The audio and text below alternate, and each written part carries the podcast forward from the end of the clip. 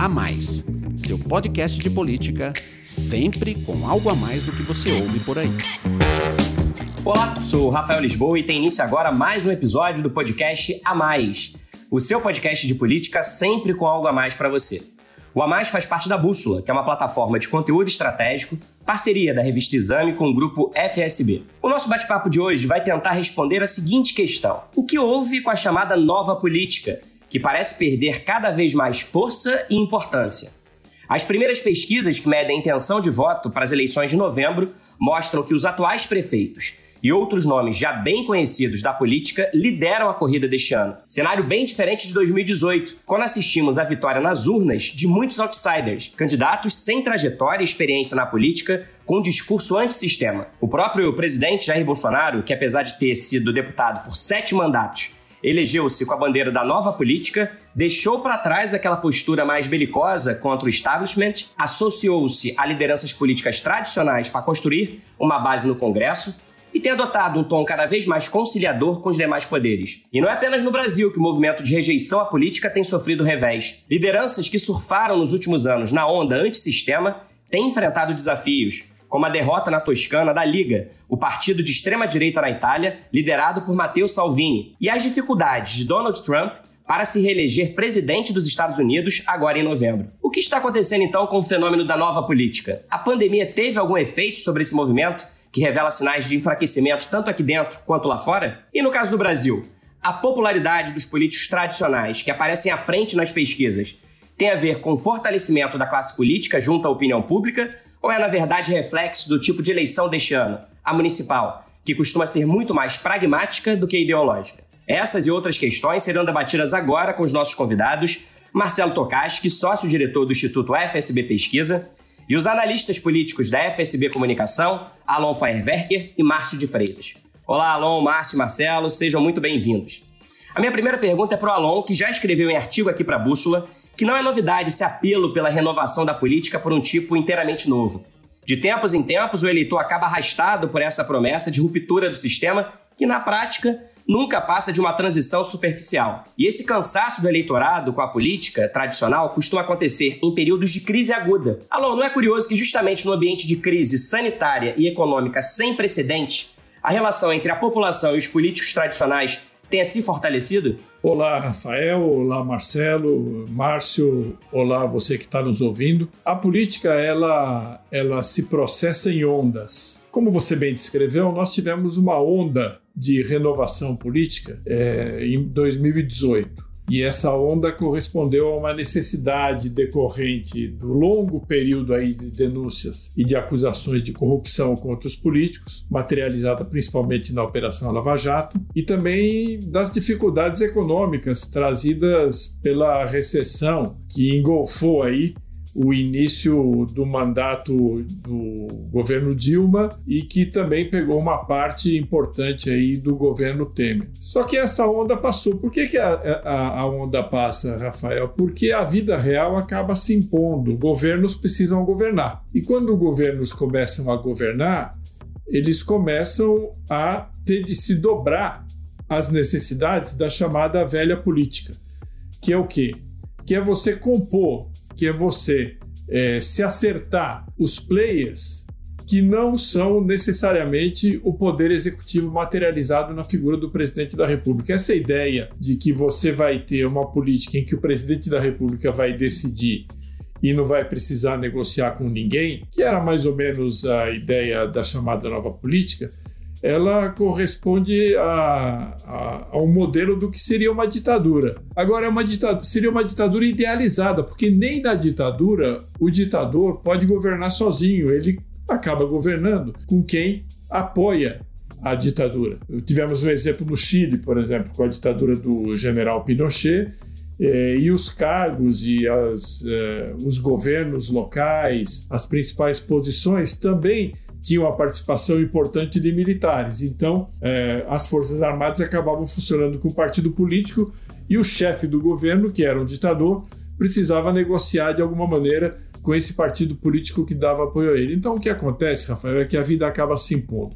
Em relação às pesquisas, o que a gente precisa ver é se essa dianteira dos políticos tradicionais das pesquisas para a eleição municipal, ela vai se manter, porque também pode ter um pouco de recall, né? Pode ter um pouco da lembrança que aqueles que esses políticos despertam no eleitorado. Então a gente vai ter de aguardar um pouco mais para saber o que vai acontecer. Obrigado, Alon. Márcio, o Alon falou aí que, no fim das contas, a realidade se impõe e é preciso negociar, é preciso se articular com os demais poderes. Além dos desafios impostos pelo coronavírus, que demandaram respostas conjuntas dos três poderes, o que mais, na sua opinião, contribuiu para que o presidente Bolsonaro, nos últimos meses, se afastasse cada vez mais da bandeira da nova política e fizesse movimentos em direção ao Congresso e ao Judiciário que desagradaram a parcela mais radical de seus eleitores?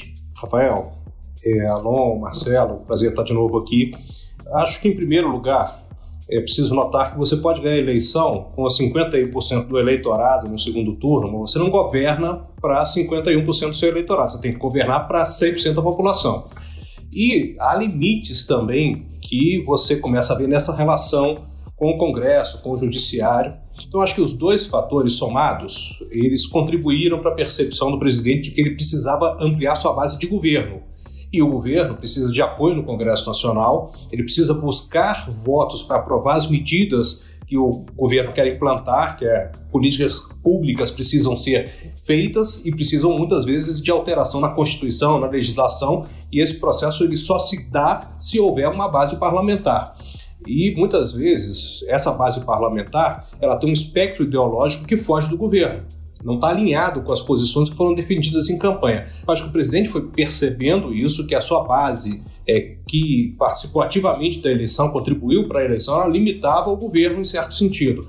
No outro ponto, a gente tem que lembrar que houve uma série de reveses em que estavam atrapalhando o governo a implementar essas medidas e que estavam conduzindo a conflitos políticos sérios e graves. O presidente também tem os seus problemas para administrar ali. Ele tem investigações, tem investigações de núcleos que estavam apoiando ele em redes sociais. Então, essas investigações estavam sendo conduzidas por CPIs, estavam no Supremo Tribunal Federal, e o litígio do governo esse tempo todo ele foi subindo, aumentando, e aí você começou a falar de impeachment, disso palavras que sumiram do noticiário nos últimos tempos. Eu acho que essas duas percepções aí, elas foram conduzindo o presidente ao momento atual que tranquilizaram a política, trouxeram o governo a um novo momento, que não rompe com o que ele fez em campanha, mas também não é só o engajamento daqueles que estavam em campanha. Então, por isso que eu acho que assim, com a decisão muito pragmática do presidente, de olhar a sobrevivência política e a capacidade de permanecer no governo. Se ele não conseguir estabilizar o governo, implementar as medidas, as reformas, garantir crescimento econômico, dar retorno à sociedade, ele não vai conseguir é, ter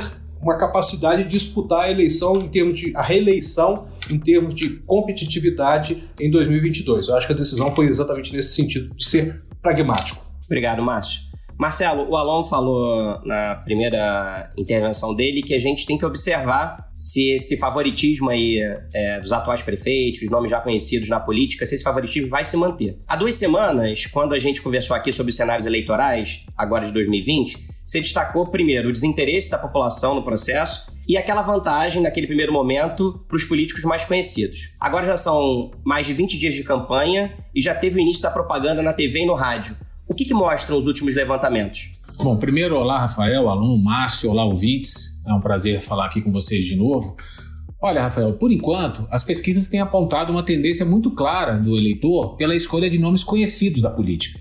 Eu fiz um levantamento aqui de, das 26 capitais onde a gente vai ter eleição no dia 15 de novembro, né? Brasília, como todo mundo sabe, não tem eleição para prefeito. Dessas 26 cidades, em 10 delas, quem lidera a corrida são os atuais prefeitos, e com uma margem ampla aí de folga. A gente tem os casos de São Paulo e do Rio, né, que são duas cidades importantes, onde as pesquisas são lideradas aí por nomes conhecidos da política, como Russomano em São Paulo, e logo atrás vem o, atual prefeito é, Bruno Covas, mesmo caso do Rio, né, um ex-prefeito Eduardo Paes e o atual prefeito Marcelo Crivella disputando ali o primeiro e o segundo lugar nas pesquisas. Em outras nove capitais, quem aparece na frente nas pesquisas são nomes conhecidos na, na política. São ex ou atuais deputados federais, senadores, ex-prefeitos, ex-governadores. Ou seja, em 21 das 26 capitais onde a gente vai ter disputa no dia 15, a corrida está sendo liderada aí pelos chamados políticos tradicionais. A gente tem só quatro exceções. Né? A diferença aí são cinco cidades, mas Porto Velho a gente ainda não teve pesquisa pública divulgada para entender como é que está lá a dinâmica da cidade. Mas nas outras quatro só a gente tem um pouco de exceção à regra. E mesmo assim é uma exceção peronomútil. Né? Se a gente for olhar, por exemplo, João Pessoa, que é uma das exceções, a gente tem três nomes embolados aí nas pesquisas. A gente tem o ex-senador Cícero Lucena, que é um político tradicional, o ex-prefeito Ricardo Coutinho, e aí uma, uma novidade, que é um jornalista chamado Nilvan Ferreira, que está ali também bem posicionado nas pesquisas. No Recife, quem lidera é o João Campos, que é um candidato novato, vamos dizer assim, mas ele é filho do Eduardo Campos, que governou o estado, que foi candidato a presidente em 2014, enfim, é de uma família tradicional da política. Depois dele vem a Marília Reis, que é outra que vem de, de, família tradicional e que é atualmente deputada federal, e o Mendonça Filho, que é ex-deputado, ex-vice-governador, ex-ministro da Educação aí no governo Temer.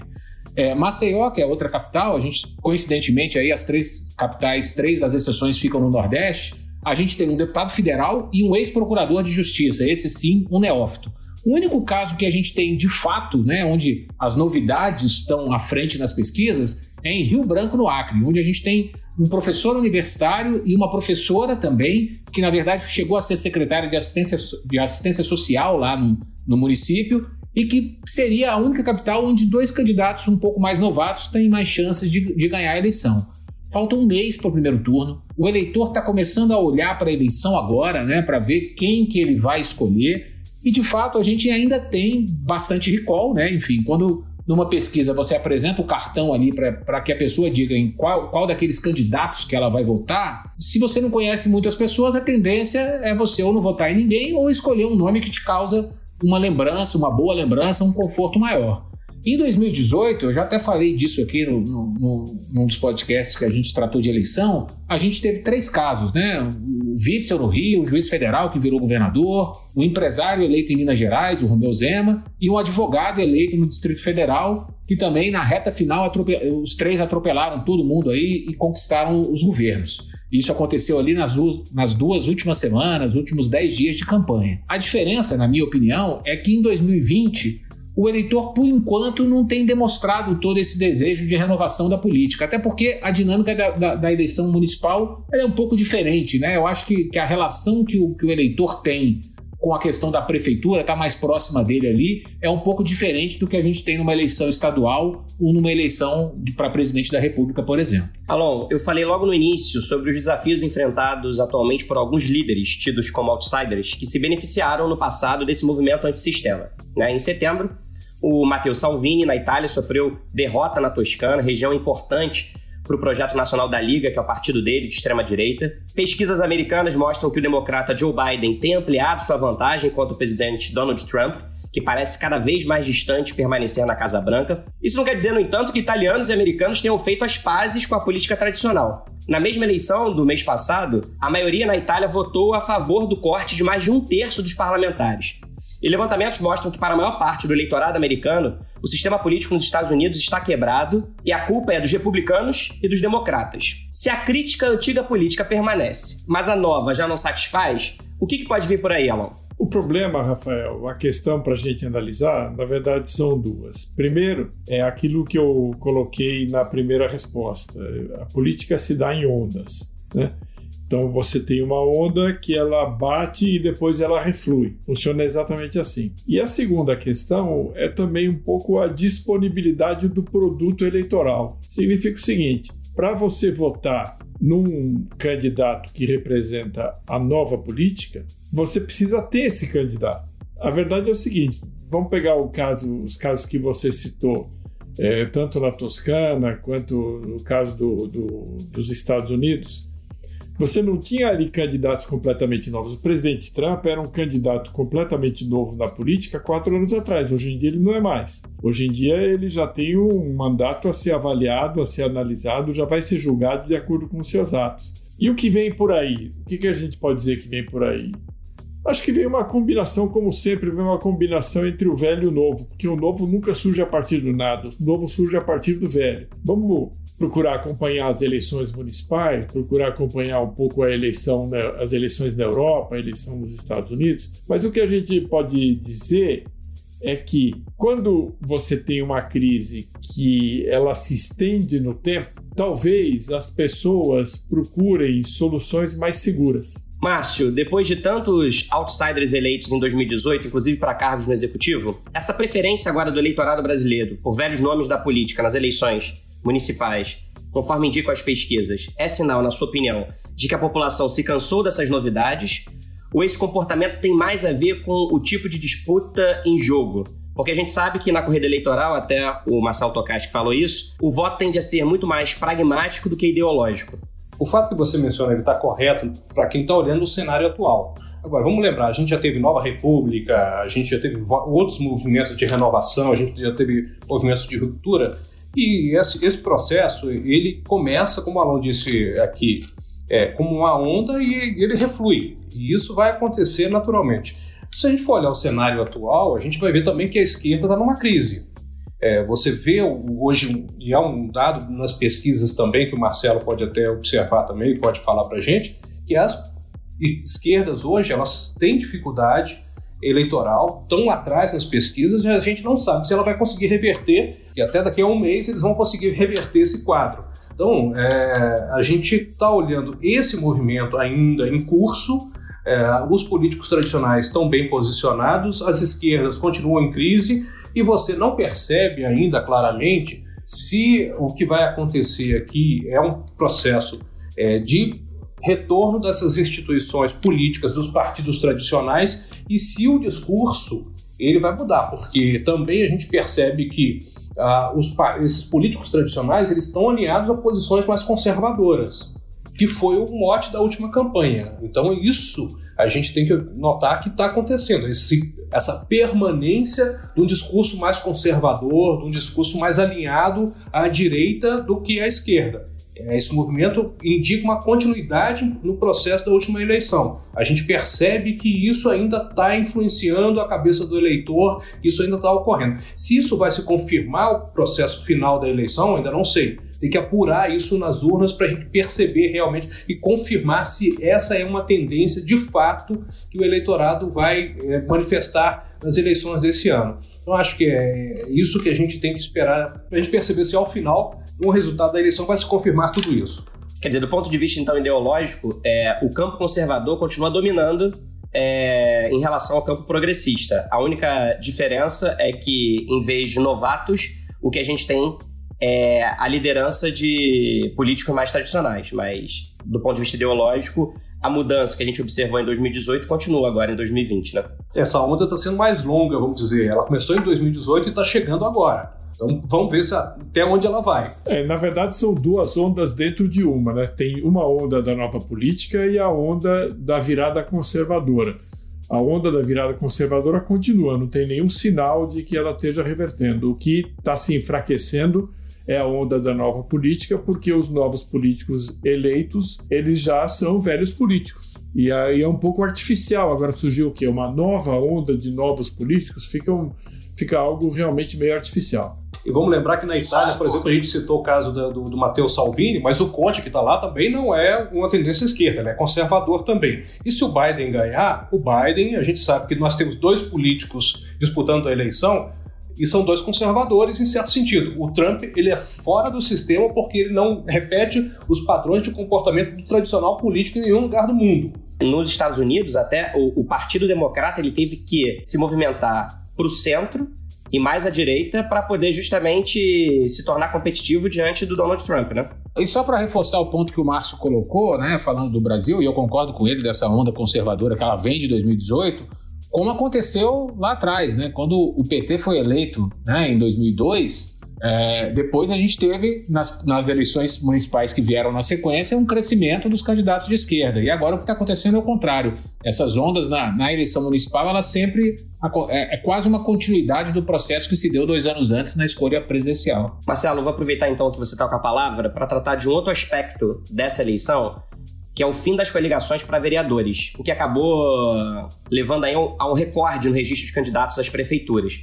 Mais partidos se viram forçados a lançar um nome a prefeito e assim chamar atenção para a legenda e tentar puxar votos para os candidatos à Câmara Municipal. Você que analisa pesquisas em todo o país, você acha que essa pulverização de candidaturas em 2020 contribui de alguma maneira também para ampliar a vantagem dos políticos mais conhecidos e tradicionais?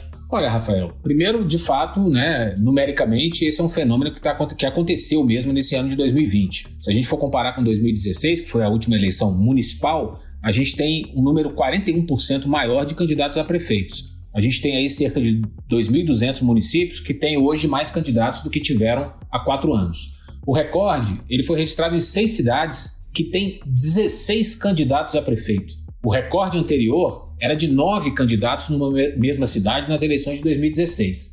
Dessas seis cidades, com 16 candidatos, para a gente ter uma ideia, três são capitais. E coincidentemente ou não, é, em duas delas, Campo Grande e Curitiba, os atuais prefeitos lideram com folga, né? e em Goiânia as pesquisas mostram um, um certo favoritismo de um ex-senador. Ou seja, né, nomes tradicionais da política estão se destacando aí nas cidades onde a gente tem um número maior de candidatos. Agora, tem um dado que chama muita atenção. Do total de cidades brasileiras que, que vão ter eleição, né, todos os municípios, 98% das cidades têm menos de 200 mil eleitores, ou seja, são cidades onde a gente só vai ter o primeiro turno da eleição. Esse perfil de eleição de escolha única, né, de votação única, sempre levou a um número menor de candidatos nessas cidades, porque de alguma maneira desincentiva a participação de muita gente, porque o primeiro já leva direto na, na, na primeira votação. Nessas cidades, nesses 98% de municípios, até 2016, a gente teve uma média de 2,7 candidatos por cidade. Essa média agora subiu 20% nessa eleição, subiu bastante, né, de uma eleição para outra. Então, em tese, ter mais candidato, isso poderia ajudar a pulverizar demais o voto. Né? Se a gente for pensar matematicamente aqui, é claro que isso não vai acontecer, é difícil, mas matematicamente, numa cidade que tem primeiro turno só e 16 candidatos, alguém com 7% dos votos pode ser eleito prefeito. Claro que isso não vai acontecer, mas poderia matematicamente acontecer. O que eu acredito, na verdade, é o contrário, né? Que quanto mais candidatos desconhecidos, novatos aí na política a gente tiver num determinado cenário, menos chance, em tese, a gente tem de algum desconhecido despontar muito fortemente. Porque aquele voto de protesto, daquele eleitor ali que está cansado, que está querendo buscar um, um nome novo na política, acaba sendo disputado por um monte de gente com perfis parecidos e isso pode acabar de alguma maneira se diluindo aí, né? Esse eleitor antipolítica tradicional, ele pode acabar se diluindo e reduzir as chances dos novatos despontarem bem aí nas pesquisas. Então, eu, eu acredito que, apesar do, do aumento do número de candidatos, de fato isso pode acabar favorecendo de alguma maneira os candidatos mais tradicionais.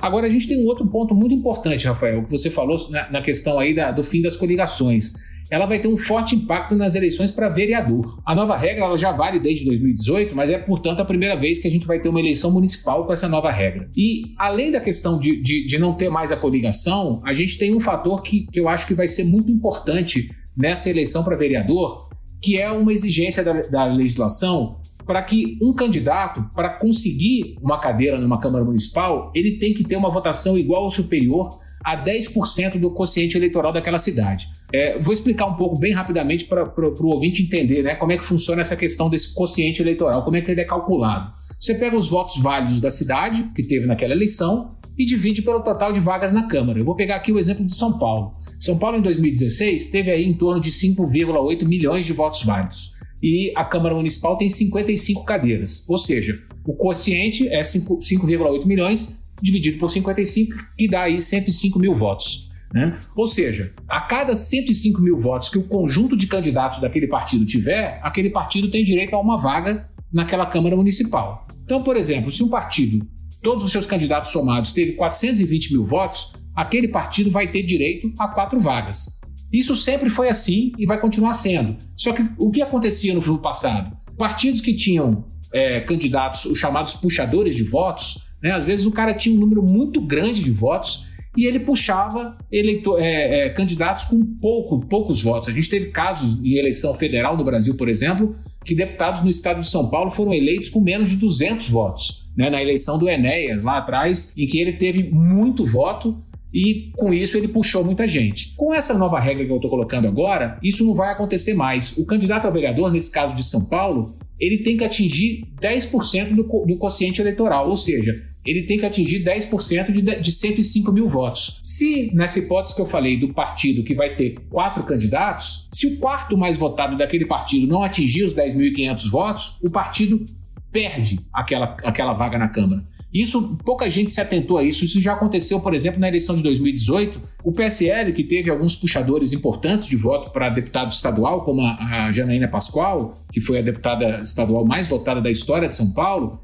ela poderia ter puxado bastante gente. Mas o, se fosse na regra velha, o PSL te, teria ele, eleito seis deputados a mais do que ele de fato conseguiu eleger. E ele perdeu o direito porque são, são candidatos que não chegaram nessa cota mínima. Então isso vai ter um impacto muito forte nas eleições para vereador.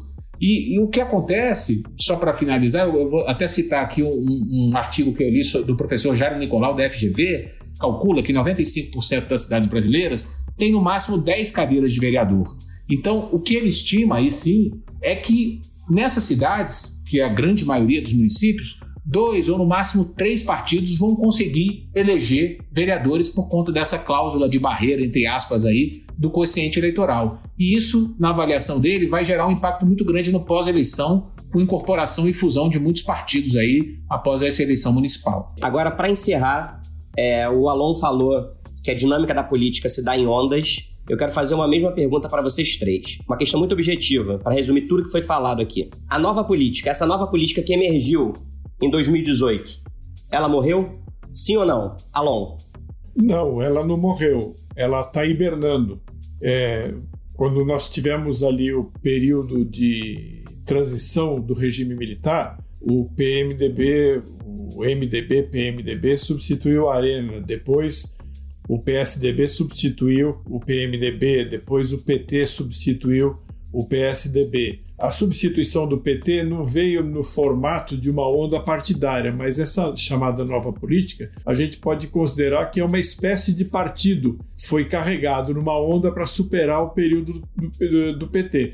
E o que nós estamos vivendo é uma entre-safra. Certamente em algum momento vai haver, vai surgir, vai aparecer uma nova onda de renovação política que a gente não sabe como é que vai ser. Se vai ter o formato de um partido, se vai ter o formato de vários movimentos, se vai ter novamente o apelo da nova política, mas a nova política não morreu, não. Ela está só hibernando, Rafael. E você, Márcio, concorda com a Alon? Ela nem morreu, nem está viva com toda aquela energia? Está numa fase aí de hibernação? O Alon ficou fazendo propaganda aqui do, do, do Lulu Santos. Eu vou fazer propaganda do, do Belchior. O novo sempre vem. Então eu acredito que essa onda virá mais à frente. Em determinado momento a gente vai ter um ciclo novo na política. E qual é a sua opinião, Marcelo? É, eu concordo com os dois e, e, e vou um pouco além, né? A gente é, fazer previsão de política no Brasil, fazer qualquer previsão no Brasil já é difícil. De política, então, é mais difícil ainda. Inclusive sobre o passado, né? Exatamente. E, e como falta um mês para eleição, a gente precisa ver se de fato né, essa onda, entre aspas, de candidatos tradicionais aí que estão liderando as pesquisas, de fato vai se, vai se confirmar em todas as cidades. É, é, é, é, é muito cedo para a gente cravar qualquer coisa nesse sentido. Bom, e assim chegamos ao fim de mais um episódio do podcast A Mais. Muito obrigado, Alon, Márcio e Marcelo, pela participação. E um agradecimento especial a você que nos acompanha até agora. A gente se encontra novamente na próxima semana.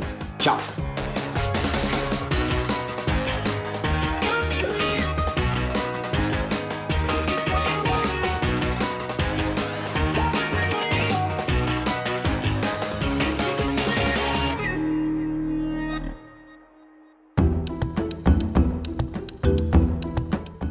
Edição Guilherme Baldi.